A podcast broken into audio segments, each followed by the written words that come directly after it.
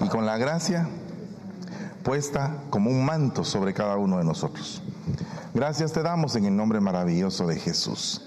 Amén y amén. Denle un fuerte aplauso al Rey de la Gloria. En la Biblia aparecen varios ejércitos. Está el ejército del libro del Cantar de los Cantares. Está también el ejército del libro de Ezequiel, de los huesos secos que se convierten en un ejército. De ese ejército es que estamos hablando el día de hoy. Y lo que a mí me interesa es que usted llegue a la estatura de soldado. Pero también necesito que llegue a la estatura de novia, de novia de Cristo. Para llegar a esa estatura tenemos que pasar por ser soldados. Porque, mire hermano, qué lindo es ver a una entidad que está dispuesta para ir a pelear, para ir a la guerra espiritual, pero no con armas humanas, sino que con armas de luz. O sea que eh, cuando haya odio, que nosotros eh, tengamos la fuerza espiritual para dar amor, cuando hay odio. Entonces eso es algo difícil, no es tan fácil. Mire, cuando nosotros vemos el recorrido que hemos tenido como cristianos, nos damos cuenta que hemos evolucionado. O dígame si no.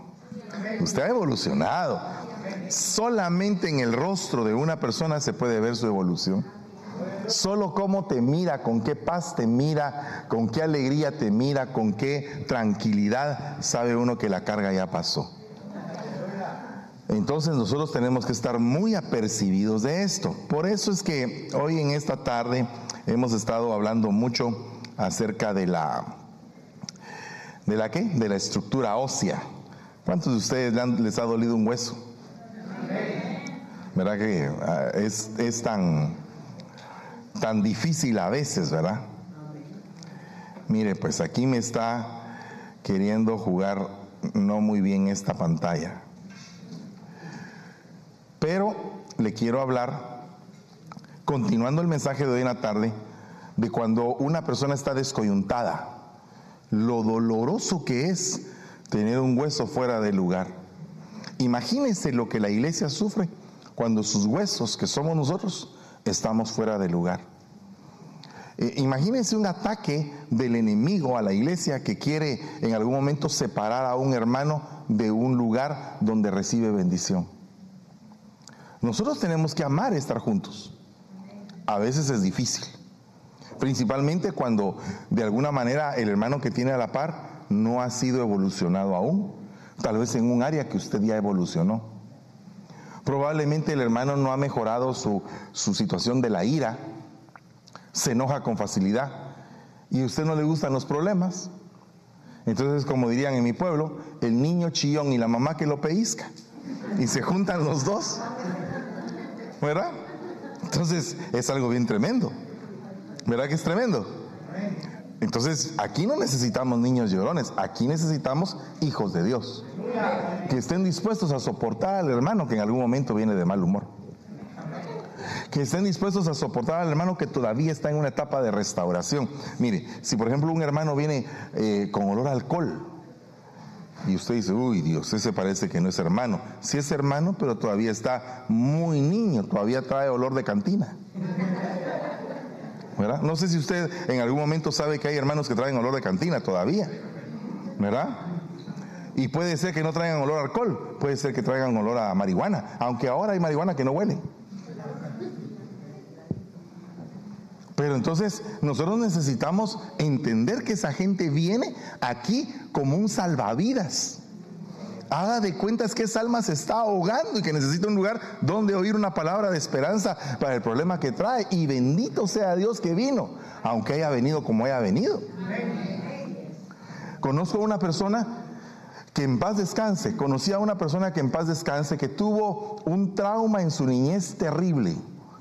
Estaba jugando y estaba siguiendo un tren. Y de pronto se metió en donde no debía y las llantas del tren le pasaron cortando las piernas. Y ese fue un trauma. Entonces toda su vida pasó viviendo sin piernas y era un, trauma terrible para él. Entonces él se dio al punto de la amargura, de la dureza de corazón y no sé cuántos de ustedes han tratado con gente que tiene duro el corazón, que no quieren saber nada, que hasta ni creen en Dios por el problema que tienen, que están totalmente cerrados. Pero de pronto esa persona en medio de su vicio, en medio de su gran problema, recibe un impacto del Espíritu Santo y recibe a Cristo.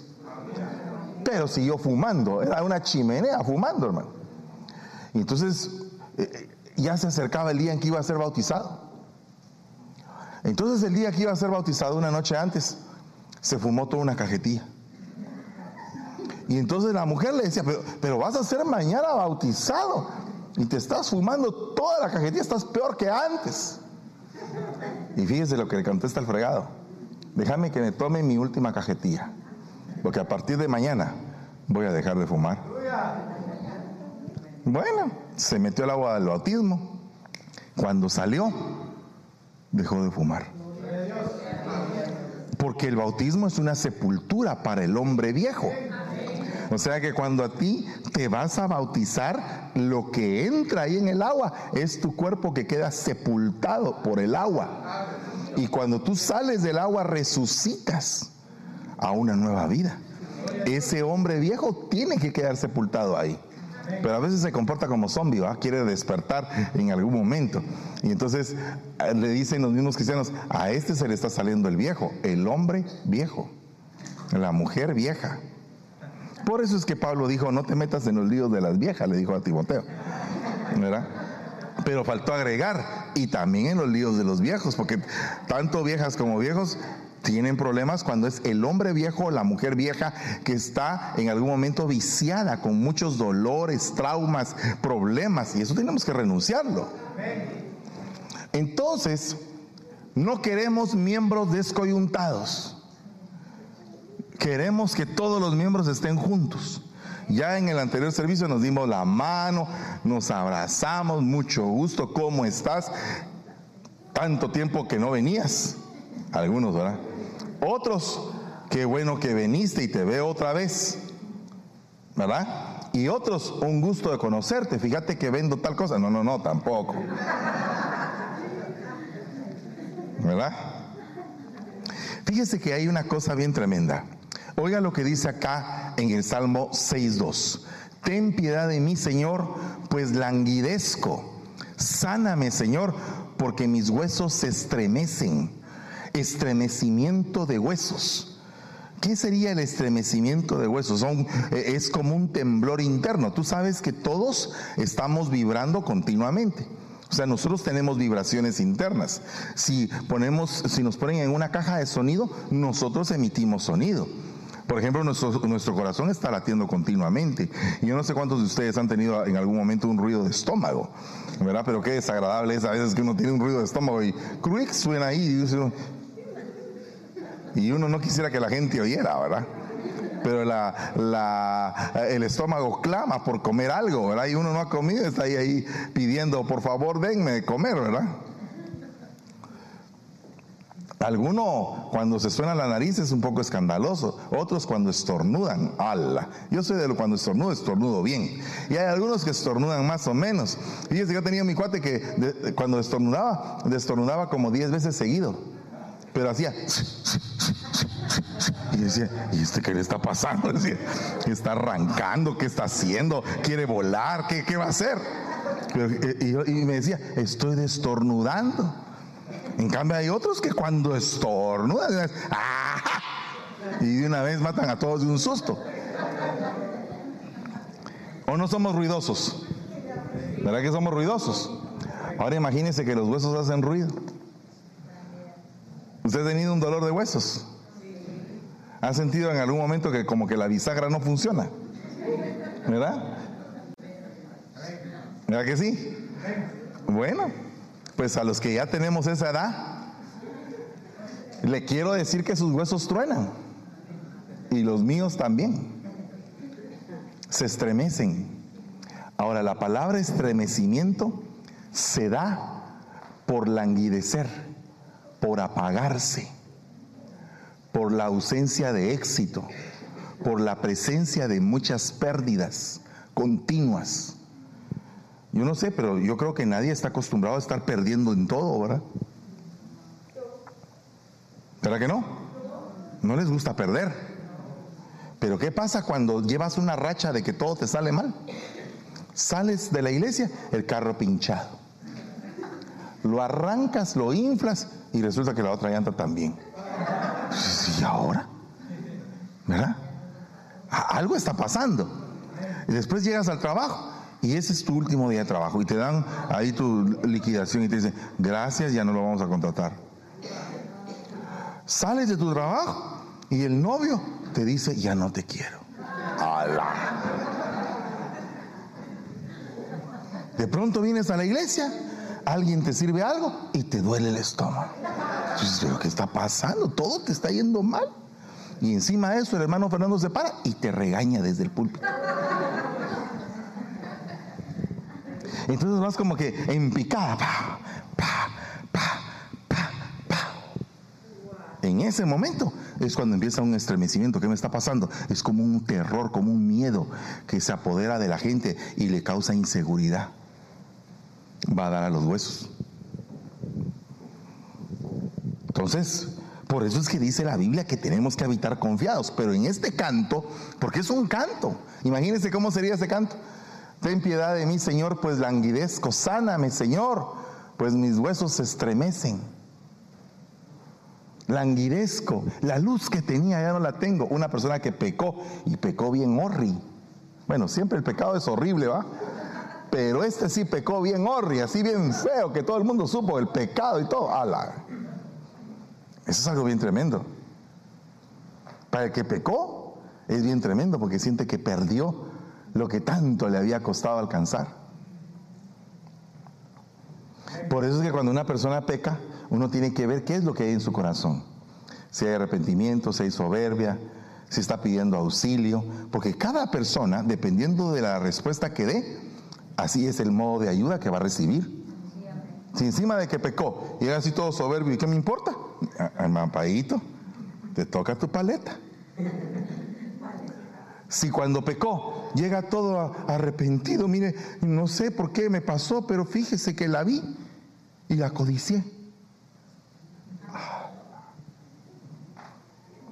Tremendo, ¿ah? Ese es otro tratamiento. Véngase. Veamos de qué pasó. ¿La quiere, no la quiere? ¿Le gusta, no le gusta? ¿Cómo fue que sucedió todo?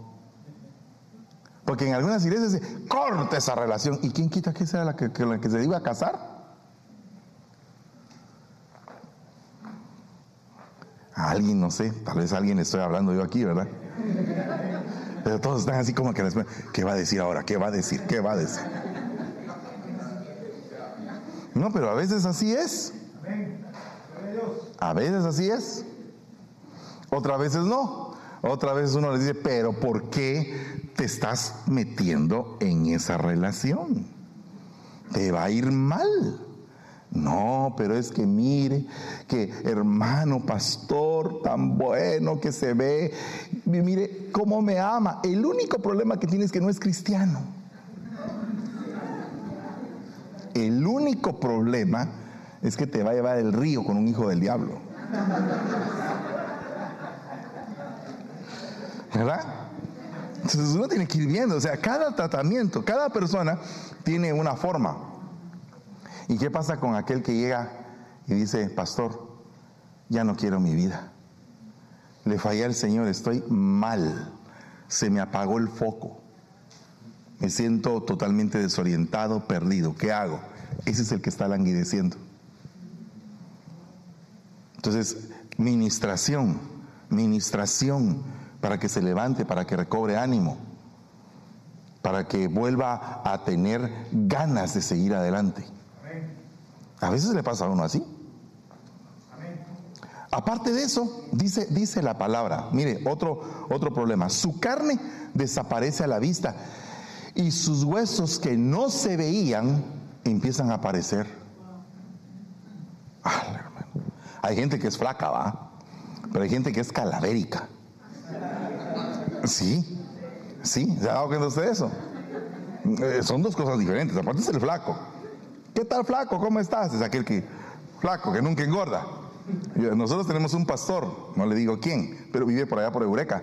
Ese cómo come. Si me está oyendo, ¿ah?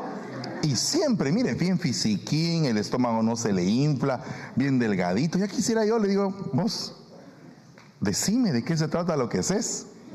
Pero así es su constitución, tiene un metabolismo muy rápido. En cambio, los que tenemos metabolismo lento, un pan de a 5 y nos aparece aquí. Otro pan de a 5 nos aparece aquí. Una miloja, una campechana y aquí se nos infla. Dios mío. ¿Verdad? Diferente. Pues entonces, ese es un flaco. Pero ese es un flaco de constitución. O sea, que él puede comer bien, que siempre seguirá siendo flaco. Ese es otro, pero ahora le hace, con el hijo ya le salió la panza. Pero mire, otro punto. Pero están los calavéricos. ¿Ha visto usted un calavérico? Ay, hermano, ¿cómo está? Y uno dice, Padre Santo, ¿y este qué le pasó? Se le ve cara de muerte. Es el esqueleto de aquellos que se bailan con tinta en el mambo, ¿ah? A la de verdad, puro hueso. Porque están desnutridos, porque no han comido. Esto significa algo que cuando tú no comes la palabra de Dios te acercas a la muerte. O sea, en la medida que menos escuchas, comes, lees la palabra de Dios, te empiezas a desnutrir, a desnutrir, a desnutrir, a desnutrir, hasta que de pronto aparece la calaca ahí. Calaca, mijo, sí. Cráneo. Tengo mis predicadores estrella, hermanos. Esto es un día de estos los voy a poner ahí a que predique. ¿Cuántos de ustedes les gusta comer la palabra? Bueno, pues gócese, porque sus huesos no van a aparecer si usted come palabra. ¿Verdad?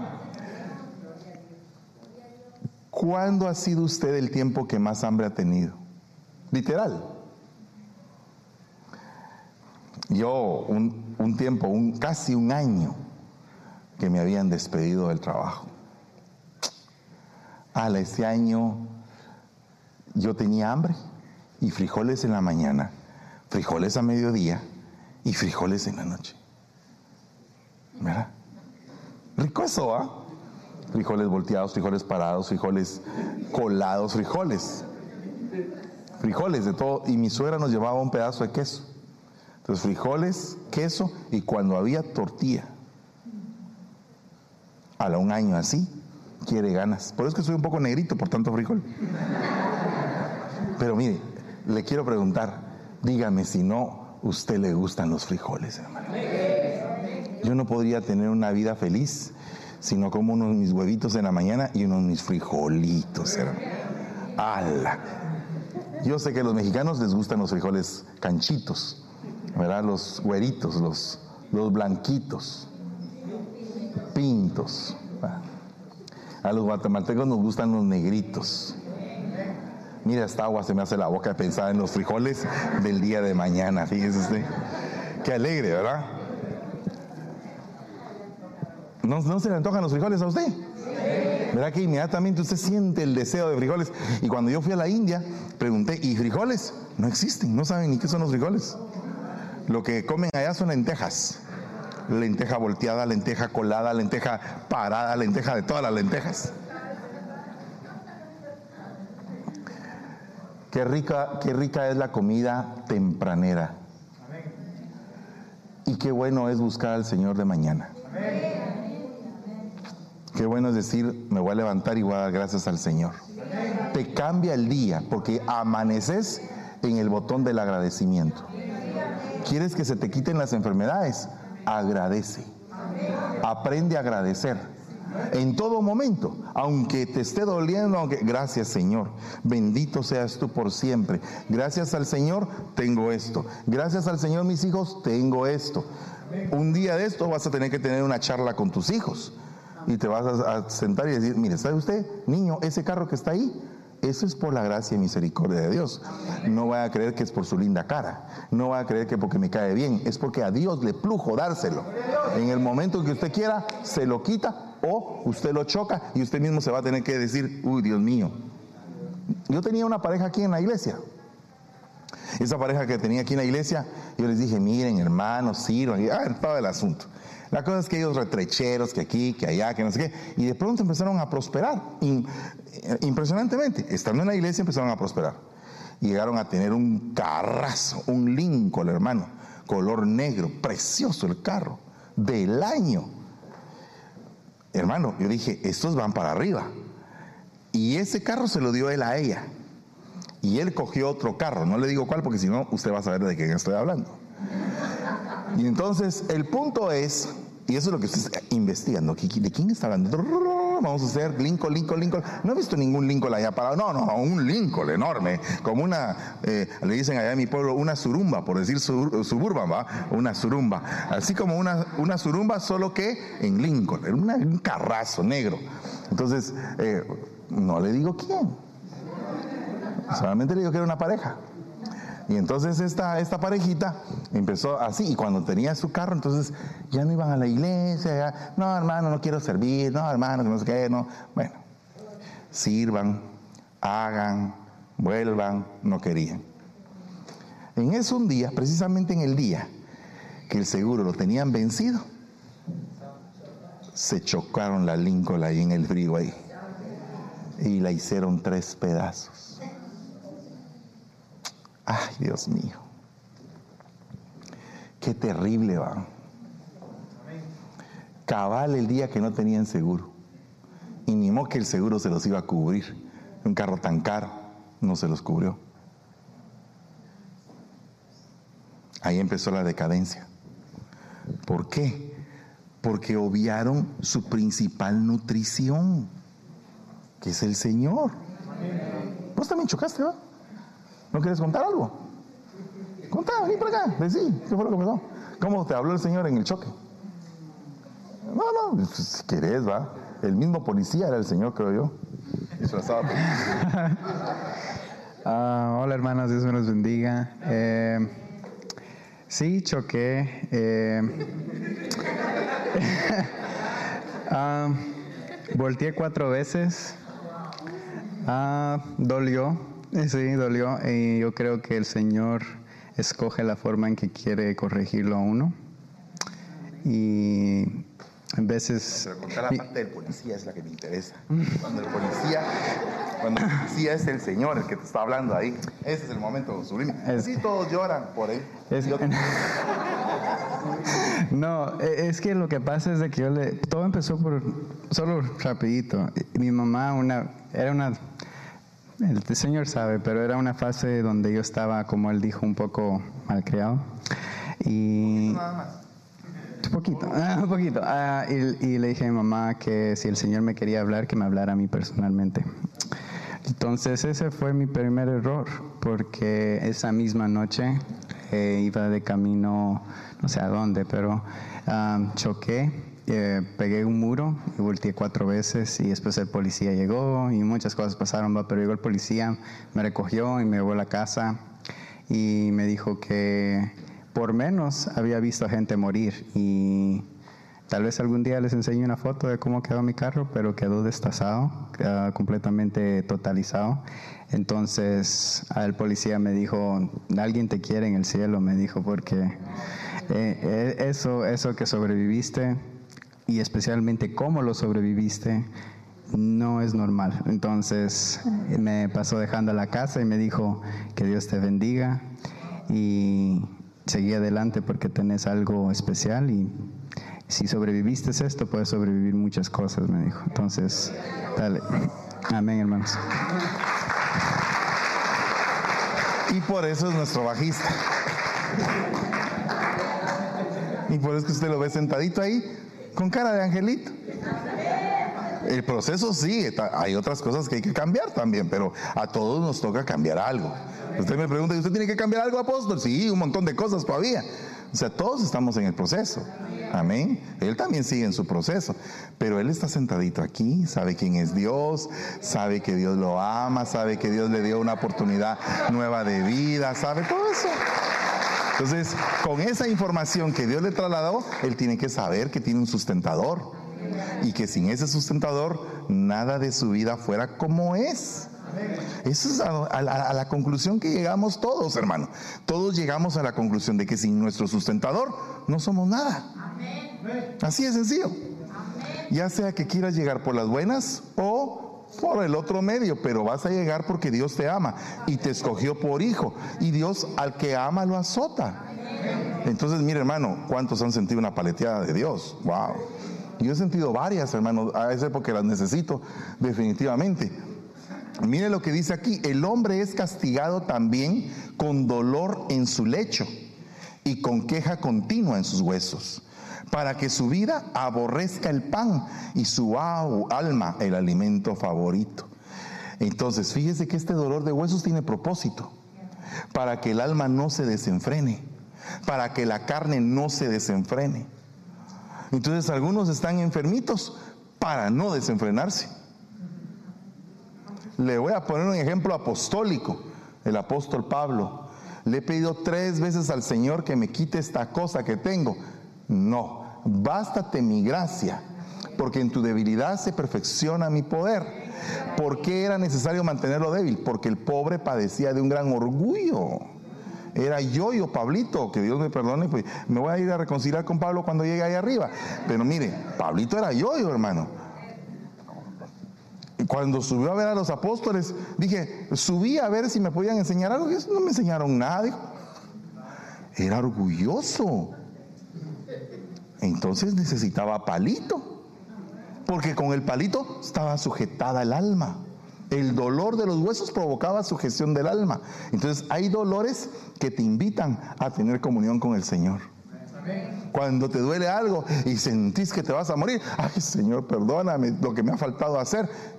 Yo porque he estado en ese punto. Cuando a mí me operaron de la vesícula y se me volvió un problema después de la operación, yo estaba en el punto así parado en el hospital con mi, con mi cosita de suero y ahí obediente. Señor, todo lo que no he podido hacer, dame la oportunidad de vivir. Eh, ahí es donde uno, Dios lo quiere. ¿Por qué? Porque le baja a uno el mosh. No sea mochudo. Si no quiere que le pase las de su apóstol, no sea mochudito. Bájese, bájese. Ah, allá está otro. Vení para acá, amiguito.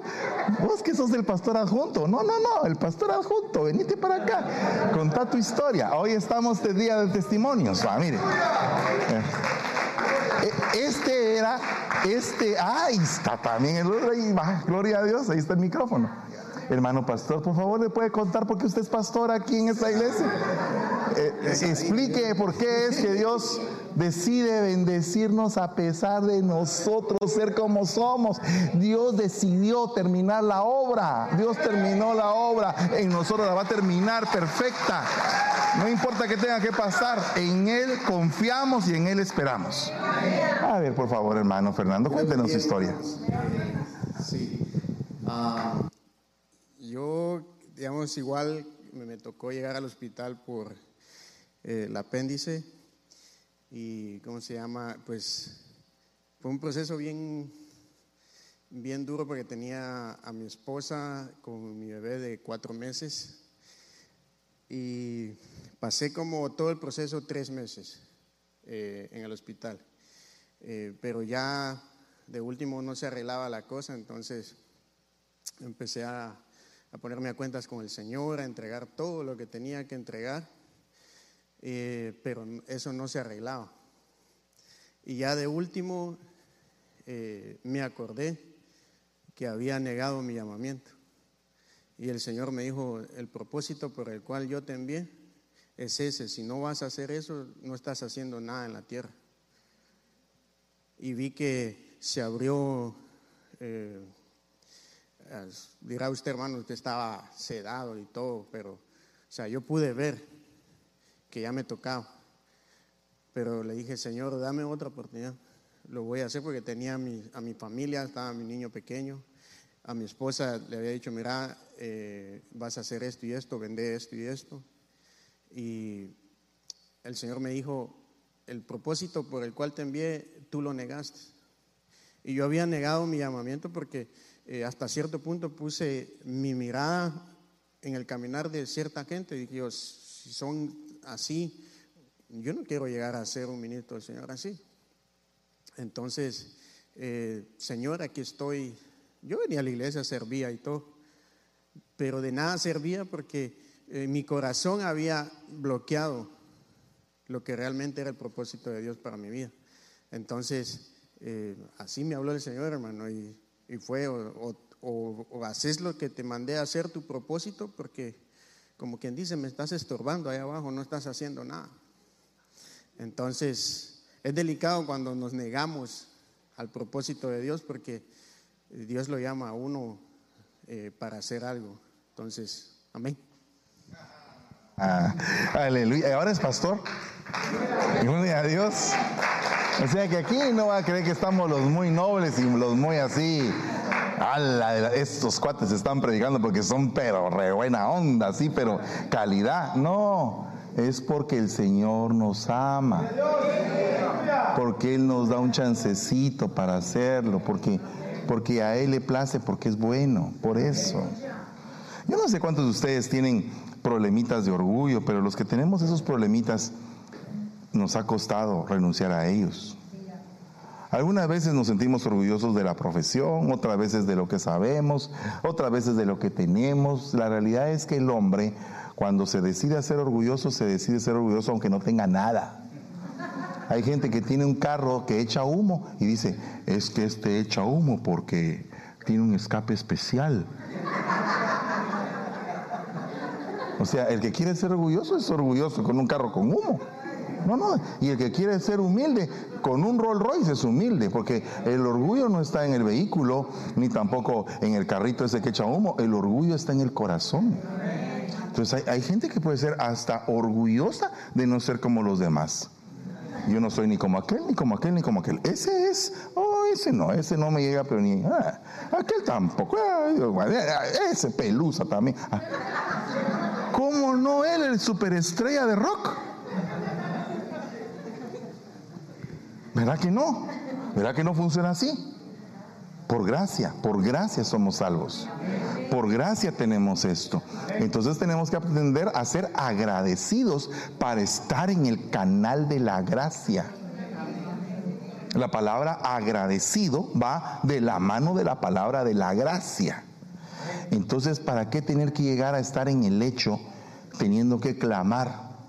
Porque mire, un día dijo el pastor de mi pastor, cuando un cuerpo no sana, es porque Dios está tratando un alma. Entonces, cuando estás enfermo, en el hecho de la agonía, en el hecho de muerte, en, la frontera, ahí es donde te recordás de todo. No de todo lo que hiciste. Si eres consciente de ti mismo, te recuerdas de lo que faltó hacer, de lo que no hiciste y de lo que hiciste re mal. Por eso es que el ladrón en la cruz estaba diciendo, acuérdate de mí. ¿Verdad? ¿Por qué? Porque era un clamor y el Señor, aún en la cruz, aún sabiendo que no iba a tener oportunidad de demostrar que se había arrepentido, lo perdona, hermano. Mire cómo es el Señor y cómo somos nosotros que no perdonamos. Tenemos que entrar en un proceso de perdón. Mi piel dice, se ennegrece sobre mí y mis huesos se queman por la fiebre. Entonces la fiebre es producto de una infección. Y la infección es porque entró un, un organismo a nuestro organismo que se ha revelado ahí para enfermarnos. Entonces se manifiesta la fiebre. ¿Qué significa eso? Que en el campo espiritual, cuando nosotros dejamos entrar algo que nos contamine nuestro espíritu, nos agarra fiebre en, lo espiritual. Entonces empieza un dolor, un dolor, un dolor a manifestarse porque, porque nos rehusamos a ser sanados. Aunque sabemos que hay fiebre, aunque sabemos que hay infección. ¿Qué es lo que pasa cuando hay una infección en una herida? Cuando uno llega al hospital y dice, mire, tengo esta herida eh, infectada, ¿qué es lo que primero hacen ahí? ¿Y cómo lo lavan? Con cariño. Principalmente si les toca un practicante de medicina, que es lo más seguro. Usted desde que entra al hospital ya está viendo de qué color es la bata, de qué color es la bata. Este se ve como que no sabe mucho. Y de repente aparece un chinito así, que casi que no ve, porque usted piensa que no ve, pero sí está viendo, ¿va? Lo que pasa es que ellos así son y usted eh, le va a limpiar su el ira. Eh, ay, Dios y agarra el jabón y, usted está sintiendo que los ángeles del cielo suben y bajan y, y usted está pensando ahí todo lo que pasó. Ah, eso es algo terrible. Mire, yo lo viví con mi mamá. Yo lo viví con mi mamita linda, que la amo tanto. Pero mire, a mi mamá se le inflamó una, una operación que le hicieron. Y le entró una bacteria gran negativo, que es de esas, de esas bacterias devora carne esas, si no se atienden en cuestión de horas, se te carcome toda la carne. Y es una cosa terrible. Entonces había que entrar en un proceso de emergencia. Y eso era como tipo 10 de la mañana y yo no tenía ni un centavo y las inyecciones que estaban pidiendo costaban un dineral y no sabía qué hacer. Y, años, un, año antes, a un amigo eh, iba a entrar a trabajar de visitador médico que estaba trabajando conmigo en el banco. Y me dijo, mira, Fernando, ¿no me puedes hacer el favor de, pedir un préstamo para completar, para comprar mi carro? Claro, le dije, yo lo, yo lo pido y tú me lo vas pagando. Y yo pedí el préstamo a mi nombre para que él comprara su carrito para trabajar de visitador médico. ¿Qué iba a saber yo? Que en el momento en que mi mamá se estaba muriendo, este hombre entra a trabajar a la empresa que tenía ese juego de ampollas que necesitaba mi mamá. Y me dijo, venite para acá, yo te la regalo. Me dijo, te voy a dar todas las muestras. Dios mío, oye una cosa, echa tu pan sobre las aguas. No te canses de hacer el bien. Haz el bien hoy, haz el bien mañana. Ayuda a todos los que puedas, porque no sabes si una cosa o la otra va a prosperar o ambas van a ser buenas. Pero no te canses de ayudar. Ahora, usted dirá, ¿usted recibió porque lo ayudó? No, recibí por la misericordia de Dios. Porque si yo me pongo a, a, es que como yo ayudé, por eso es que recibí, no. No, si quién pone el querer como el hacer. La Biblia dice, por Él vivimos, por Él nos movemos y por Él que somos. Fíjese que son tres dimensiones. La primera es vivir, o sea que tú tienes que volver a la vida, no tienes que estar ansiando la muerte. ¿Verdad? Eh, a veces la gente, los niños se quieren suicidar porque les dijeron feos en el colegio. ¿Verdad? ¿O no? Sos feo. Y como es joven, no tiene bien definida su carácter ni su identidad, sino que la está formando. Entonces alguien que le dice, sos feo. Ah, amén, dice. En lugar de decir reprendo. ¿Verdad? ¿Cuántos de aquí han padecido de bullying? Sí, el bullying es terrible. Yo padecí de bullying cuando era joven. Ahora yo mismo me hago el bullying.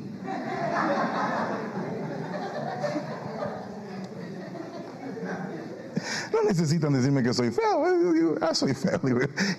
ya, me consolé yo mismo. Pero lo que pasa es que como hay muchas cosas en los jóvenes que están en juego, ¿va? Soy feo implica nadie se va a fijar en mí. Nadie se va a fijar en mí significa aislado. Aislado significa todos me van a criticar y nadie se va a acercar. Y resulta que en lugar de ser feo es bien bonita. Es chura la patoja, linda. Y las que le dicen fea porque le tienen envidia porque son narigonas y feas, orejonas.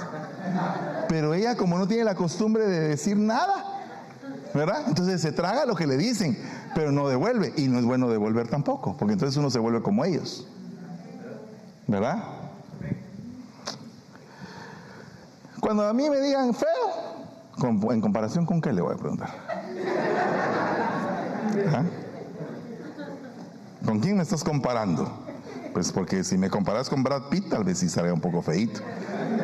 Pero si me comparas con un mono, soy hermoso. Depende con quién te comparen. Entonces hay tanta variedad de color, de tamaño, eh, que no podemos decir que somos feos o que somos bonitos, somos creación de Dios y Dios todo lo que, lo que creó lo hizo bueno. Cuando alguien llegue y te diga que eres feo o fea, repréndelo, soy creación de Dios, estoy bendecido o bendecida, tengo el respaldo de Dios en mi vida y yo sé que en el momento adecuado alguien se va a fijar en mí. ¿Verdad? Porque a veces a las mujercitas les agarra como que ya se me está yendo el tren y nadie me dice nada. Fíjese que a veces nadie les dice nada a las muchachas porque las ven tan bonitas que les da miedo porque todos son unos gorilas. No, de verdad. Es cierto. Ven a una muchacha bonita y dice, de plano me va a decir que no. Se dan por vencidos. Caen antes de poder hablar. Antes de poder expresar algo. Caen rendidos. Porque, mire hermano, en esta generación necesitamos valor, identidad, fuerza, coraje, valentía, hombría. Amén. No están muy convencidos. Yo no sé si ustedes, a ver, se están riendo, no sé si es porque por, por los gorilas o no sé si es por las muchachas. Los gorilas se dan por vencidos, hermano. Pero más de alguno, mire, mire hermano, es que de veras hay unas cosas que uno ve en, estos tiempos. Ala, hermano, unas muchachas tan bonitas, hermosas las muchachas, eh, al- a la par con un muchachito. Entonces, qué, qué raro esto, ¿cómo fue que se dio? ¿Cómo se dio? Pero resulta que él no tiene mucha cara, pero tiene una verba que parece un poeta. Sus ojos azules parecen el cielo y el mar. Tu color de tu tez blanca como la espuma del océano. ¡Hala! Y la otra que nunca le han dicho nada se siente que está impactada, aunque el pobre no sea tan agraciado, pero le hace sentirse bien. ¿O no? Yo siempre les digo a los muchachos, digan cosas bonitas muchachos. No que hemos llegado en esta generación a que las mujeres se le tengan que declarar a los hombres. ¿En qué cabeza cabe eso? Protesto. No estoy de acuerdo en eso.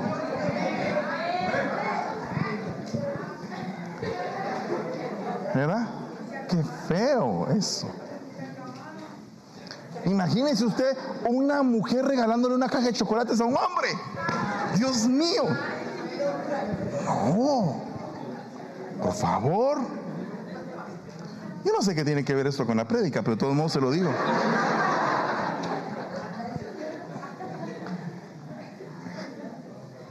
Hermanos, necesitamos saber cómo nos debemos de comportar en la casa de Dios. ¿Verdad? Cómo debemos de caminar como hijos de Dios. ¿Verdad? Porque eso es una de las cosas que se ha perdido. Que la gente no sabe cómo es un hijo de Dios. Usted es un hijo de Dios. ¿Y cómo es eso usted? Ni no comprender qué es eso. Pues porque, porque no has oído. El etíope no sabía porque nadie le había explicado. ¿Cuántas muchachas están queriéndose matar? ¿Cuántos muchachos se quieren matar porque se sienten feos? ¿Quién les dijo eso? Ay, Dios mío. Por cierto, alguien en algún momento va a decir, ay hermano, yo mejor me cambio de iglesia porque aquí solo feos hay. No, ¿Qué le pasa? ¿Cómo puede decir eso? No, a veces se dan esos casos. Yo he oído esas frases con esos oídos que no se los van a comer los gusanos. ¿De verdad? No, no, de verdad. No, no, es que no le estoy mintiendo, pareciera que fue. Mire, de verdad, si no fuera trágico sería cómico, por eso que usted se está riendo, pero es trágico. Dígame si no el índice de suicidios ha aumentado un montón. No, mire, compre un espejo. ¿Verdad? Sí. ¿Cuántos se animan? No, no, no, ¿cuántos se animan a comprar un espejo, pues? No, no, no, pero, pero perdóneme. Perdone, perdone, por favor. Mire, tómelo, tómelo como una administración a su alma. ¿Le puedo contar algo? Va, mire, pues, hace muchos años, Este hombre que usted ve tenía sus complejos. Ya solo ocho minutos me quedan ustedes y yo no he terminado el tema. Y yo que le iba a contar mi testimonio ahorita. Cuéntelo. Ah, bien que le gusta, ¿verdad? Le fascina a usted. Ok, mi hijo, por favor, tráeme una silla, si no es mucha molestia, sentámelo aquí. Pero no le voy a explicar lo de la silla de hoy en la mañana, le voy a explicar lo de otra silla. Ok, gracias, mi hijo, Dios te bendiga, te lo agradezco mucho. Gracias. Entonces, mire, pues fíjese que hace muchos años, bueno, yo estaba saliendo de un mundo de complejos. Yo crecí bajo bullying y me habían acomplejado. Entonces yo no tenía, carecía de una, de una buena identidad. Tenía una identidad, pero una identidad destrozada. ¿Verdad? ¿Por qué? Porque todo el mundo me hacía bullying. Ok, así llegué a trabajar y llegué al banco. Entonces me puse a trabajar y todo, y trabajé por ocho años ahí, llevándome el río, pero con buenos cuates, que no hacían bullying, pero que tampoco te halagaban y tampoco te decían que qué bonito eras, porque si no se miraba raro. Que, tu amigo del banco te diga, ¡ala, qué chulo andas! ¡Qué raro eso! Eso sí se ve horrible, ¿verdad? Y yo tampoco lo hubiera aceptado. No, de una vez les aclaro. Que aquí en San Francisco pueden darse algunos malos entendidos. Entonces.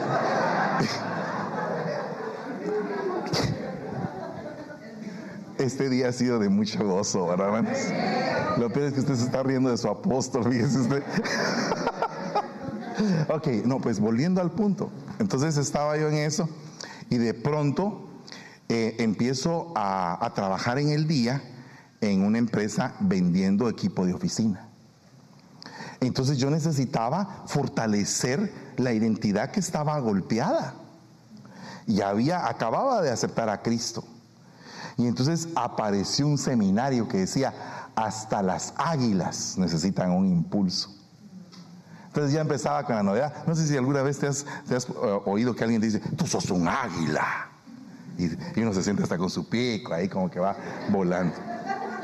Ok, pues entonces resulta que a, mí me habían dicho eso del águila que, el águila, que el águila que puso un huevo, que el huevo cayó en el gallinero y que la gallina lo crió y después el águila estaba picoteando y entonces yo me sentía el águila que picoteaba. Y decía, ¿qué será ese animal que vuela? Pues es, un águila, tú eres un águila, pero no te has dado cuenta. Todos te han hecho pensar que eres una gallina. Entonces yo fui a ese seminario como gallina.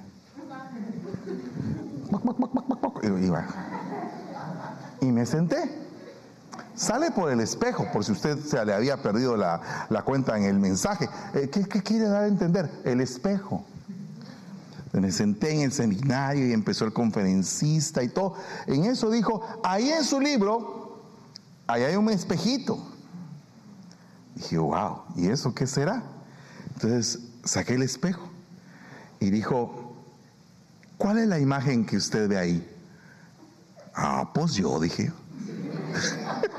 sí, ah, pues yo, eso soy yo. No podía ver a alguien más, porque el, espejo lo tenía enfrente. Ya te diste cuenta, dijo el, el hombre que estaba ahí, que ese ser que está ahí es hermoso. Ah, pues no, dije. Al contrario, es bien horrible. Y entonces el hombre empezó a hablar de ese ser que estaba ahí que tenía un propósito en la vida, que tenía una metas que alcanzar, que tenía un principio y un final, y que cada día de su vida iba a contar para ese ser. Al rato, y orando la gallina, y despertando el águila, porque la gallina se estaba quedando atrás, porque estaba entendiendo que no era una gallina. Estaba terminando su vida de gallina y empezando a vivir su vida de águila. Entonces, ¿cuándo vas a empezar? No, perdón, tú no eres gallina.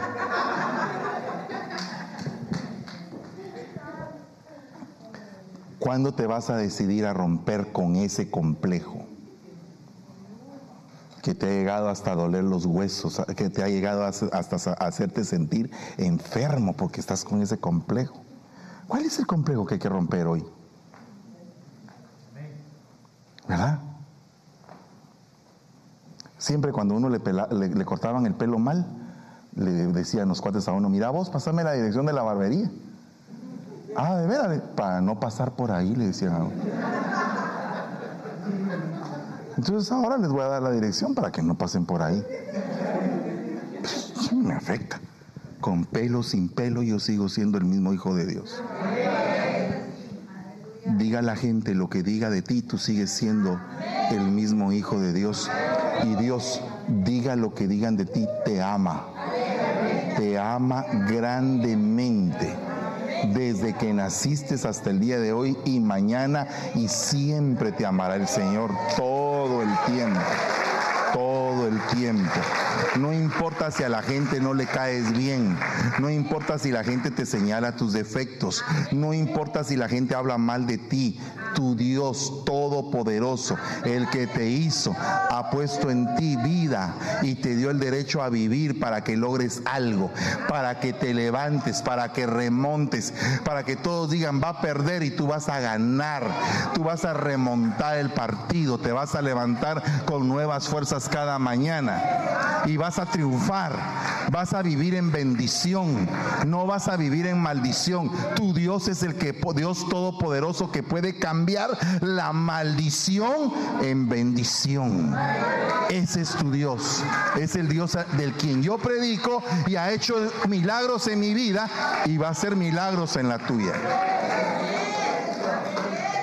No tienes por qué sentirte avergonzado ni minimizado. Aquí te amamos. Tal como tú, eres, tal como estás. Así te amamos.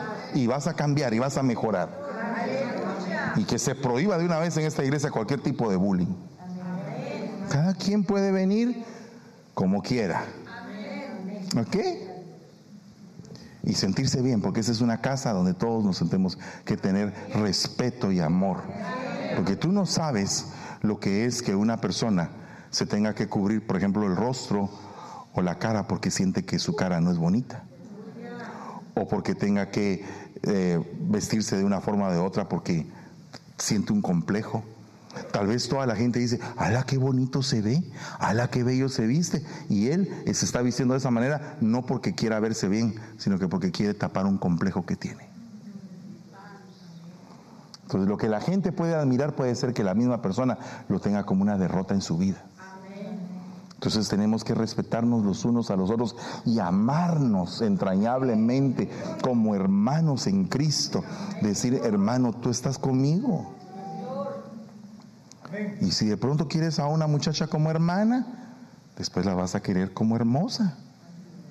Y después como puede ser tu amada. Y te puedes casar. Alabado sea Dios. Yo caso, a mí me gusta casar. No cobro. Amén. Dice, fíjese bien lo que dice acá. Me quedan 34 segundos, 33 ahorita y si sigo contando 30. Como quien quebranta mis huesos, mis adversarios me afrentan, mientras me dicen todo el día, ¿dónde está tu Dios? O sea que el adversario, el enemigo, quiere verte quebrantado, quiere atacar tus huesos, tu estructura tu yo ya quebrantado, eres presa fácil. Es como aquellos que dicen, no seas, no seas, no, te digo qué. Pero, por ejemplo, le voy a poner un ejemplo más fácil, mire, antes de que se me olvide. Usted se recuerda de Volver al Futuro, ¿va? Se recuerda de Marty McFly, el doctor Brown, en otro año. Ok, el problema que tenía el pobre Marty que ahora tiene Parkinson, por cierto, era que se enojaba cuando le decían gallina. ¿Se recuerda usted eso? Entonces lo que hacía el adversario era que para provocarlo, para sacarle lo que el adversario quería, utilizaba su complejo para enojarlo, para ponerlo vulnerable y para que hiciera lo que él quería. Esa es la ley del chantaje, esa es la ley de la manipulación que buscan un área débil para que después estés bajo su control. Quiero decirte, con esto termino de predicar, tú estás bajo el control del Señor Jesucristo. Le entregaste tu vida a Él. Le dijiste, quiero que gobiernes mi vida y me des paz. Y quiero que tomes el control de mi ser. Yo voy a obedecer lo que tú me pidas que yo haga. A donde tú vayas yo voy a ir, a donde tú mores ahí voy a estar. Yo te voy a buscar todos los días, voy a estar contigo y te voy a servir de corazón. Cuando me toque servir voy a llorar si es posible por servir, porque hay un deseo ardiente en mi corazón que necesito servir. Por eso es que Pablo dijo, me es impuesta necesidad predicar el Evangelio, me es impuesta necesidad. Entonces, hoy yo quiero invitarles a que derribemos todo complejo. Si alguien aquí tiene un complejo, ¿sabe cómo lo derriba? Pues evidenciándolo. ¿Cómo? Tengo un complejo, paso al frente. Cuando tú estás pasando al frente, todo, todo el mundo dice, oh, tiene un complejo. Es esa vergüenza que uno afronta cuando pasa al frente, libera, desata, destruye, porque le estás diciendo al diablo, sí, reconozco que tengo un complejo y que eso me está arruinando mi vida. Ponte de pie en el nombre de Jesús. Si tienes el deseo de venir al frente y ser sanado, ven aquí al frente y dile, Señor, tengo un complejo, pero quiero rendirme hoy entregártelo. Entregarte esto. Decirte, Señor, aquí estoy. Hoy queda sepultado totalmente ese complejo que te ha estado molestando, que ha estado quebrantando tus huesos. Hoy quedan reducidos los adversarios. Hoy quedan reducidos los adversarios que se han levantado en contra tuya para poder disminuirte, acusarte, ofenderte, destruir tu alma y tu corazón. Hoy quedan destruidos esos adversarios. Declaro una victoria poderosa sobre cualquier complejo que tengamos. Nos declaramos más que vencedores por medio de aquel que nos amó. Venimos declarando un tiempo de esperanza, un tiempo de sanidad, un tiempo donde cada quien va a reconocerse a sí mismo los problemas que tiene para poder operar en fe para que sean arrancados y que puedas declararte libre en el nombre de Jesús. No vas a seguir prevaleciendo complejo. Te vas a levantar como las águilas. Te vas a levantar como las águilas tus brazos se extenderán. Serás un triunfador, una triunfadora, una persona de éxito espiritual, una persona que busque lo espiritual para cambiar, una persona que se entrega cada día, una persona que su vida está sometida al Señor, una persona que no le importa qué es lo que la gente opine, lo que importa es qué es lo que opina Dios de ti. Y eso es lo más importante. Esa es la fuerza de búfalo. Esas es las alas que se extienden del águila. Ese es el caminar del león que no da pasos hacia atrás. Eso es el gemir del ciervo por las aguas. Hoy el Señor te está dando la victoria y debes de recibirla en lo más profundo de tus huesos, en lo más profundo de tu ser. Tienes que recibir la victoria. La victoria. No más derrota. No más derrota. Tienes que pensar tienes que decir, Señor, ¿cuál es el plan que tú tienes para que yo gane y no pierda? ¿Cuál es el plan que tú tienes para alcanzar la victoria y no la derrota? ¿Cuál es la vida que has definido para mi vida? Hoy te he entregado mi vida, Señor. A ti te pertenece. A ti te pertenece. No le pertenece a nadie, es tuya. Toma mi vida, Señor. Tómame y úsame en el nombre de Jesús. Tómame y úsame en el nombre poderoso de Jesús.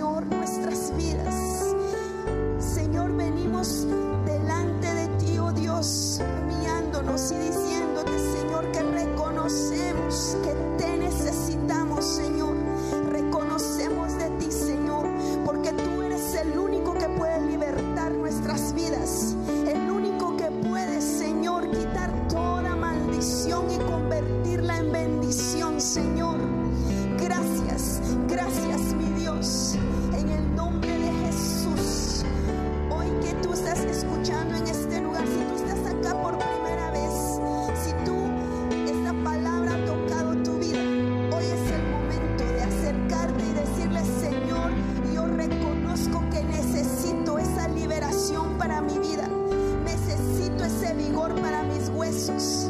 Señor, necesito